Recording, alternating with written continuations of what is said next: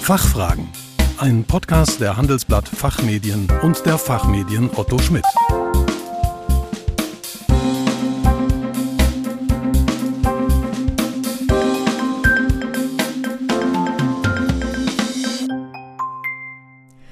Ich begrüße Sie zu den Fachfragen. Sie hören Antworten und Handlungsvorschläge zu aktuellen Themen aus Wirtschaft, Recht und Management. Mein Name ist Kerstin Pferdmenges. Unser Thema heute das neue Lieferketten-Sorgfaltspflichtengesetz, in der Öffentlichkeit kurz auch Lieferkettengesetz genannt.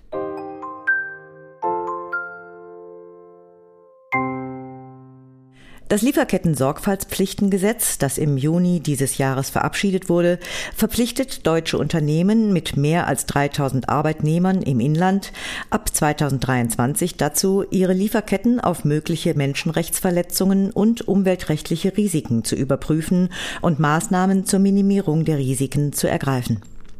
Heute sprechen wir darüber, was das Gesetz im Einzelnen verlangt, welche Herausforderungen oder auch Schwierigkeiten sich daraus für Unternehmen ergeben und ob sich bei der Umsetzung Unterschiede zwischen großen und kleinen Unternehmen ergeben. Dazu begrüße ich unsere heutigen Interviewgäste, Herrn Rechtsanwalt Dr. Nima Gassemi Tabar und Herrn Rechtsanwalt Dr. Jukka Weigel. Dr. Gassemi Tabar ist bei der Wirtschaftsprüfungsgesellschaft Deloitte tätig und berät Unternehmen und Unternehmensorgane zu Fragen der Corporate Governance mit besonderem Fokus auf Compliance Management Systemen. Herr Dr. Weigel ist Senior Legal Counsel in der Rechtsabteilung der BASF SE und berät dort vor allem zu Fragen des Gesellschaftsrechts und CSR-Themen einschließlich des Lieferketten-Sorgfaltspflichtengesetzes. Beide befassen sich nicht nur in ihrer täglichen Praxis mit diesem Gesetz, sie sind auch Co-Autoren eines Kommentars, der im ersten Halbjahr 2022 erscheint und bei dem unter anderem auch Experten aus den Unternehmen ENBW und der Bayer AG als Autoren mitwirken. Hier beim Podcast geben beide ihre persönliche Meinung wieder.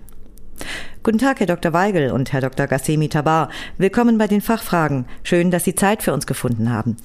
Hallo Frau Wertmenges. Ja, wir freuen uns auch sehr. Herr Weigel und ich sind ja ohnehin im, im, ständigen Austausch zum Gesetz und hoffen, dass wir hier und da mal ein bisschen Licht ins Dunkeln bringen können heute. Ja, guten Tag auch von mir. Herr Dr. Weigel, was ist für die Unternehmen aus Ihrer Sicht aktuell die größte Herausforderung bzw. Schwierigkeit bei der Umsetzung des Gesetzes? Na, sehen Sie, das Lieferkettengesetz führt ja erstmals zwingende rechtliche Anforderungen an Compliance-Management-Systeme ein. Und diese äh, zwingenden Anforderungen, die müssen ja jetzt schon in bestehende Prozesse in den um Unternehmen implementiert werden.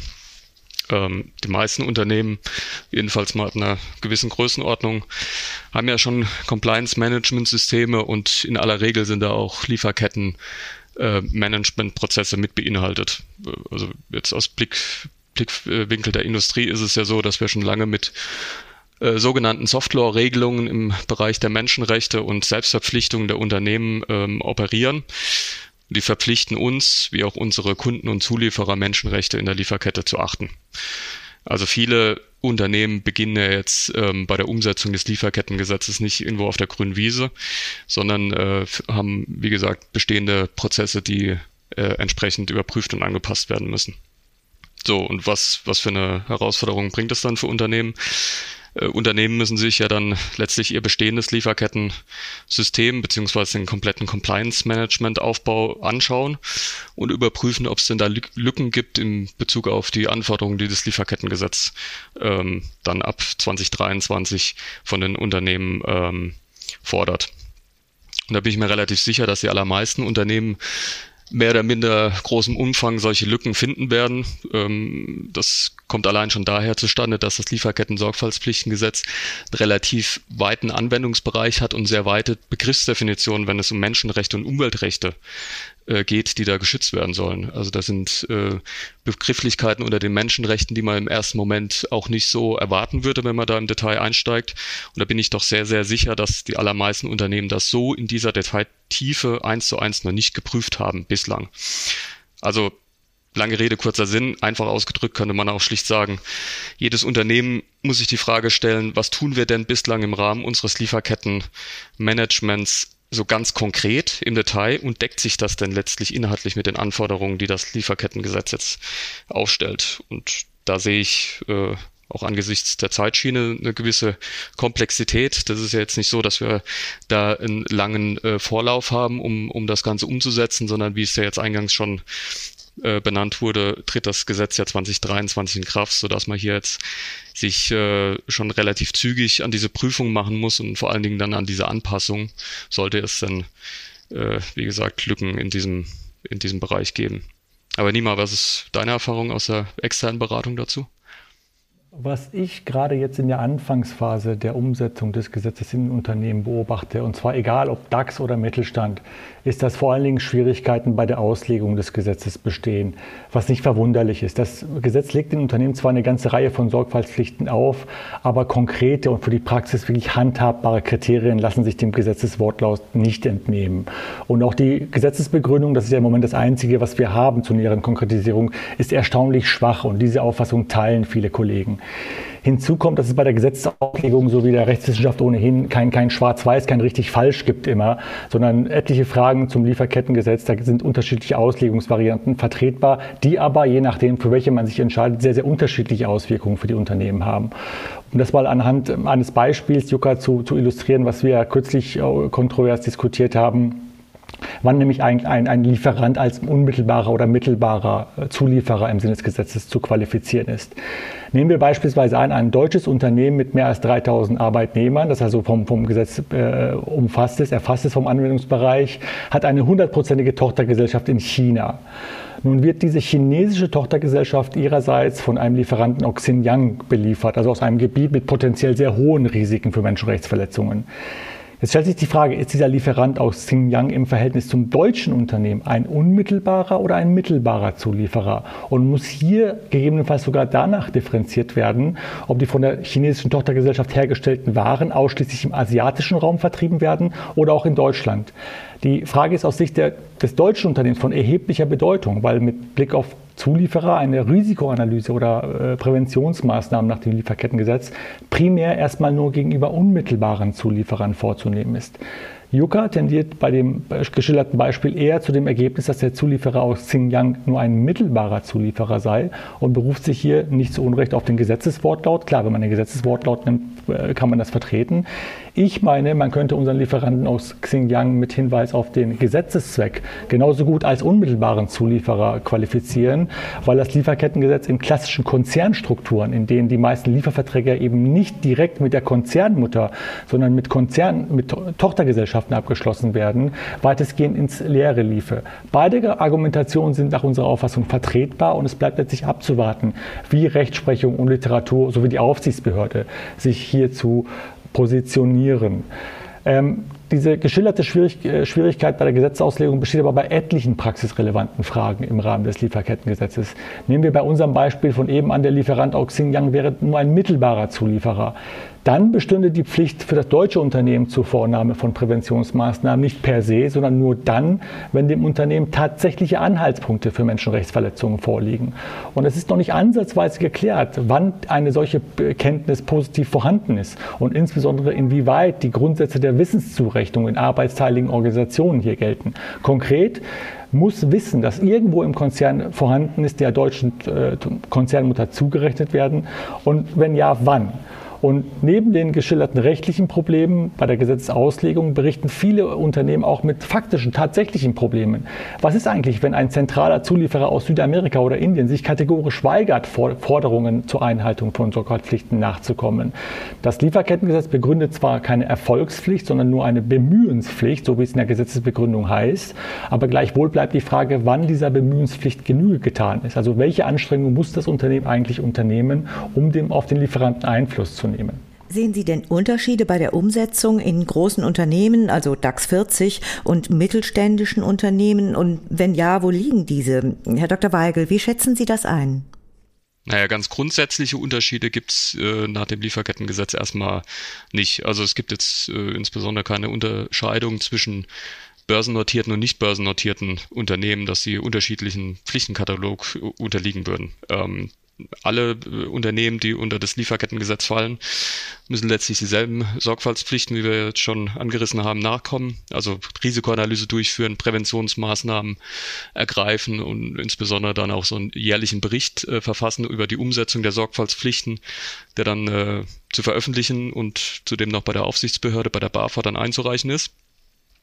Also da gibt's äh, da gibt's auf der Ebene erstmal jetzt keine prinzipielle Unterscheidung. Ähm, praktisch betrachtet macht es mit Sicherheit schon einen Unterschied, ob sie ein Großunternehmen sind oder ob es eher ein mittelständisches oder kleineres Unternehmen äh, ist, das da ähm, ja die Sorgfaltspflichten umsetzen äh, will oder muss. Also bei großen Unternehmen da werden Sie ganz häufig schon das praktische Problem finden, dass Sie extrem komplexe Lieferketten vorfinden. Ähm, um es mal konkret zu machen, ähm, das, die Zahl, die ist aber bei vielen anderen Unternehmen nicht so viel äh, unterschiedlich, jedenfalls in der Größenordnung wie bei der BASF.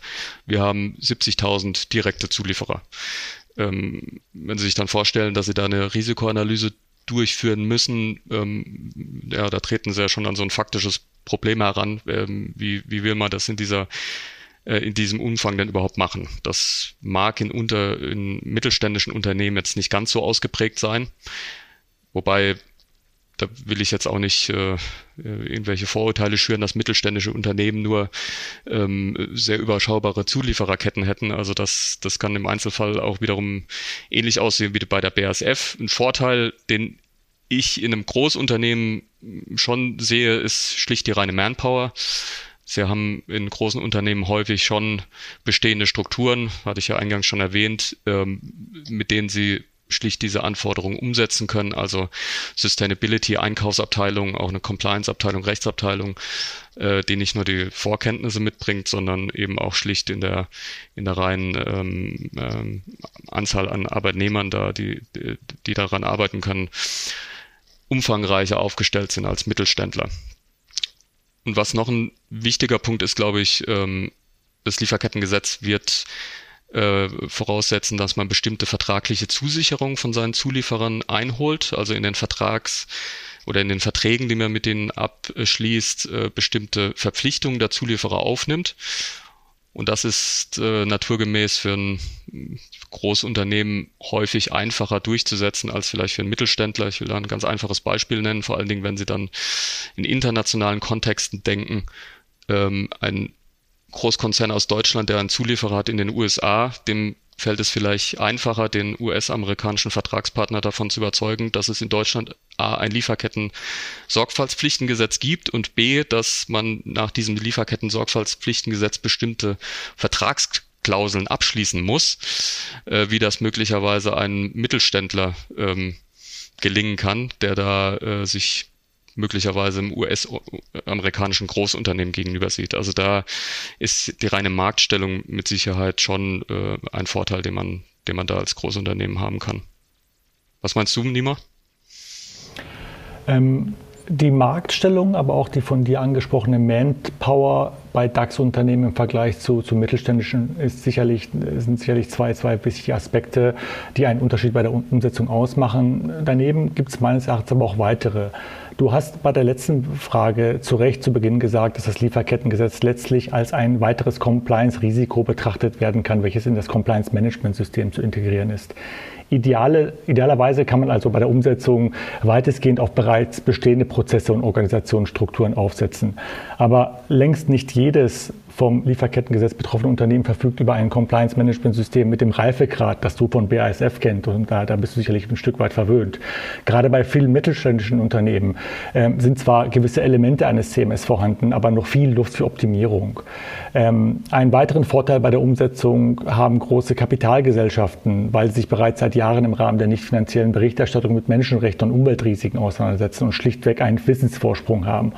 Und zu guter Letzt äh, ist zu erwähnen, dass DAX-Unternehmen regelmäßig über sehr professionell aufgestellte Procurement- und Supply Chain Offices verfügen, welche die Lieferantenstruktur sehr, sehr gut kennen. Auch das ist bei mittelständischen Unternehmen längst nicht immer der Fall. Als deutsches Gesetz gilt das Lieferkettengesetz nur für deutsche Unternehmen. Äh, Dr. Gassimi Tabar, wie sieht es bei deutschen Konzernen mit Tochtergesellschaften im Ausland aus?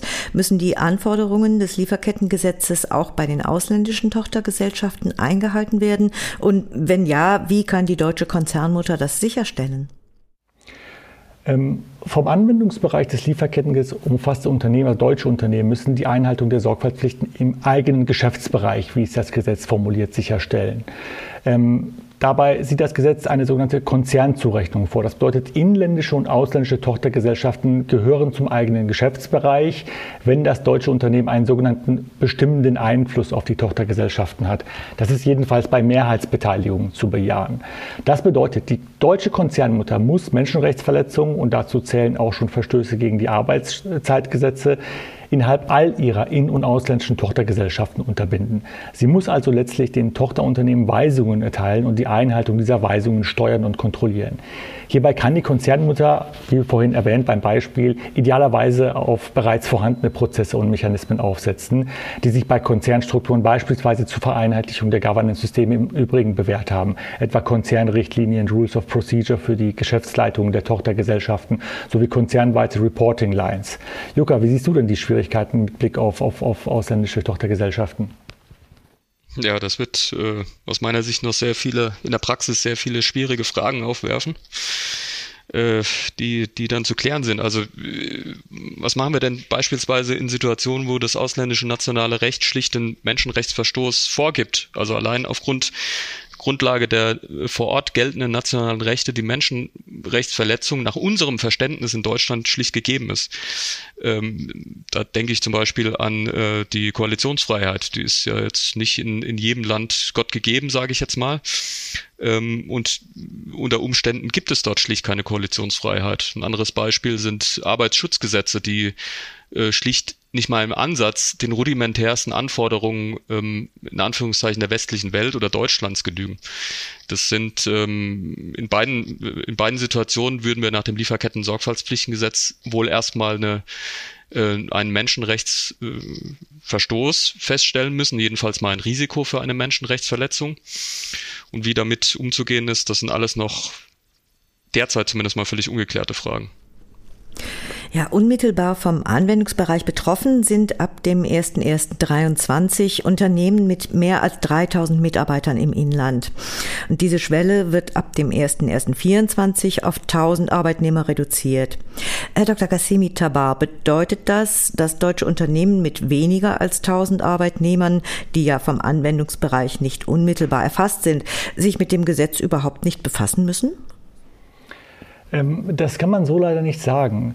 Richtig ist, dass kleine Unternehmen mit deutlich weniger als 1000 Arbeitnehmern im Inland zwar nicht unmittelbar vom Anwendungsbereich des Gesetzes erfasst sind, auch nicht ab 2024, aber sie müssen bedenken, dass viele dieser Unternehmen ja selbst Kunden haben, die sie beliefern. Und diese Kunden wiederum fallen ab 2023 oder 2024 äh, unter das Gesetz und müssen es einhalten.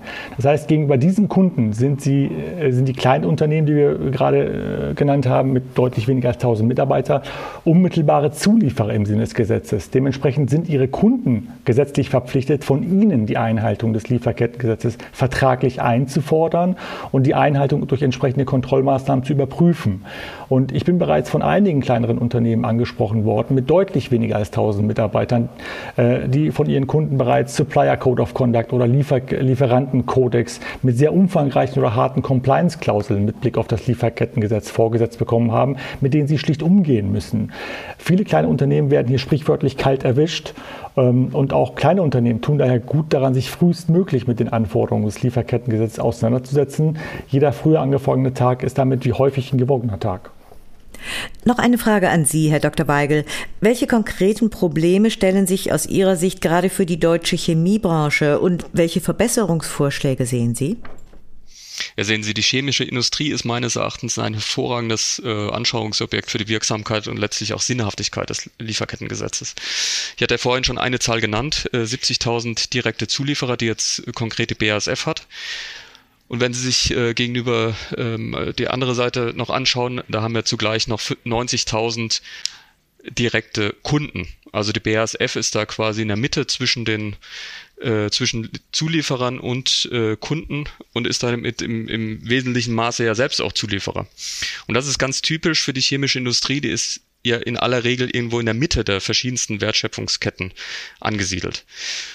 Und wenn ich mir jetzt noch vergegenwärtige, dass viele dieser Zulieferer und Kunden die auch unter dem, unter dem Lieferketten-Sorgfaltspflichtengesetz verpflichtet sind, in Deutschland sitzen, dann habe ich die Situation, dass nicht nur die BASF gegenüber Zulieferern in Deutschland Sorgfaltspflichten nach dem Lieferkettengesetz ähm, ergreifen muss, sondern auch ihre eigenen Kunden gegenüber der BASF.